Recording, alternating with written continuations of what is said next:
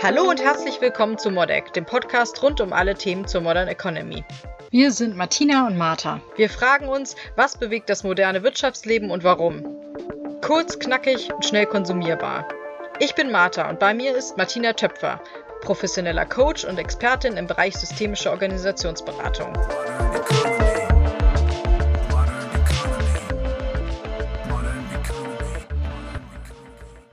Anders als letzte Woche angekündigt, wird es in dieser Folge nicht um die Rolle des externen Beraters gehen.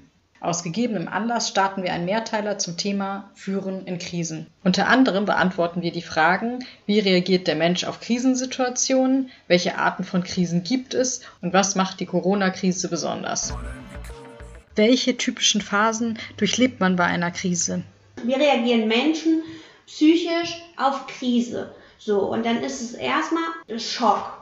Und dann kommt eben, man will es nicht wahrhaben. Man will wieder, dass alles so ist wie vorher. Und ja, wir sollen jetzt was tun. Dann gab es die ersten, die mit der Maske rumgelaufen sind. Ich war im Supermarkt und auf einmal kommt da so ein Typ und sagt, Panikmacherin. Und ich denke mir, warum? Ja, ähm, warum realisierst du nicht, was wir gerade für eine Thematik haben? So, und das ist aber klassisch. Welche Arten von Krisen gibt es denn überhaupt in Unternehmen? Also es gibt unterschiedliche Formen, genau von Krise. Es gibt einmal wirtschaftliche Krisen, du kriegst deinen Abverkauf nicht, du hast falsch geplant und ähm, das, was du eingekauft hast, geht nicht in den Abverkauf. Der Kunde möchte es nicht mehr haben. Dann gibt es interne Krisen. Das kann passieren, wenn Mitarbeiter nicht miteinander funktionieren oder wenn die Hierarchieebene nicht akzeptiert wird oder wenn neue Führungskräfte kommen und du äh, kommst mit diesen Leuten nicht klar. Dann kommt es zur Reaktanz, also dann haben wir Widerstände. Widerstand kann entweder aktiv kommuniziert werden, das heißt, ich sage, mir passt das nicht, ich finde den nicht gut, oder du machst es indirekt, indem du Verbündete suchst und mit denen über jemanden sprichst, der dir nicht passt. Dann gibt es aber ja auch den passiven Widerstand. Und der ist immer so ein bisschen schwieriger, weil da siehst du manchmal gar nicht, dass jemand ein Problem hat mit der neuen Führungskraft oder mit einem neuen Kollegen. Und das ist ja viel schwieriger. Wie kriegst du den abgeholt? Wo kriegst du mit, was ist sein Problem? Und das sind so unterschiedliche Krisen, die es eben einfach auch in Unternehmen gibt. Welche unterschiedlichen Arten von Krisen kennst du aus deiner bisherigen Berufserfahrung?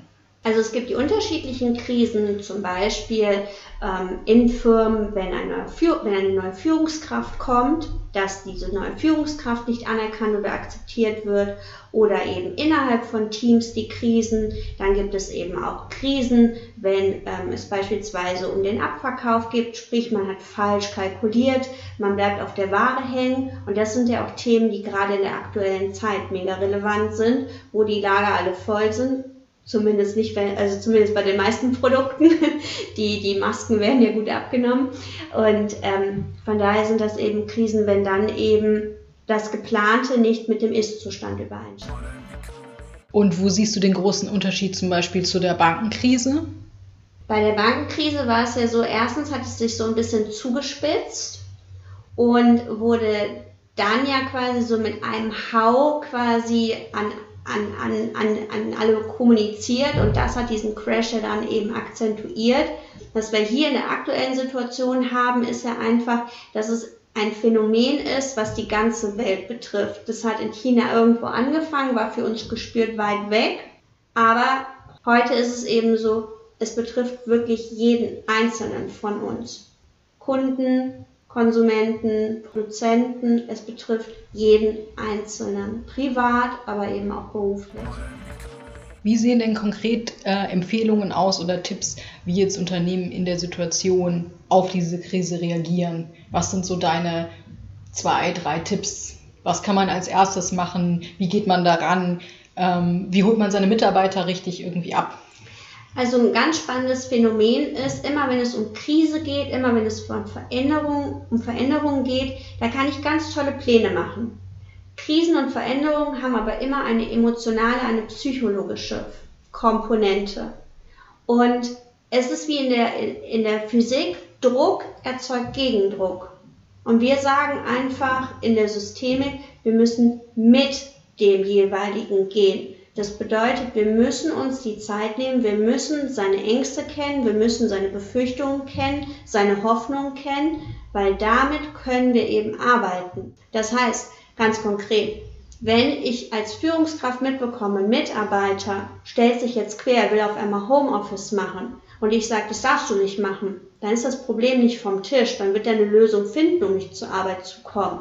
Aber wenn ich ihn frage, was ist denn dein Bedürfnis dahinter, was ist dein Motiv, dann kann ich ja nach einer Lösung gucken. Und das ist es eben. Also Veränderung und Krise hat ganz viel mit Emotionen zu tun. Und vor allen Dingen sind das immer wiederkehrende Emotionen, nämlich Angst oder auch Widerstand. Das sind ähm, Hoffnungen vielleicht, Verdrängungstaktiken. Aber Krise bedeutet, Veränderung bedeutet, ich muss zum Kern vorkommen, weil dadurch erst langfristige Veränderung möglich ist. Sonst haben wir so Kurzschusseffekte, wie die Schulen, die aufgemacht haben und eine Woche später wieder zumachen, weil das Konzept nicht richtig durchdacht ist. Der Schwerpunkt unserer nächsten Folge wird auf dem Thema Krisenkommunikation liegen. Wie betreue ich meine Mitarbeiter bestmöglich im Homeoffice und wie nehme ich ihnen ihre Ängste? Hört doch gerne wieder rein. Wenn ihr wissen wollt, wer hinter Modex steckt oder was unsere nächsten Themen sein werden, geht doch einfach auf www.martinatöpfer.com mit OE geschrieben. Wir freuen uns, wenn ihr das nächste Mal auch dabei seid. Hinterlasst uns gerne Kommentare, macht Themenvorschläge und wir freuen uns sehr, wenn ihr euren Freunden und Bekannten von uns erzählt. Vielen Dank und hoffentlich bis zum nächsten Mal.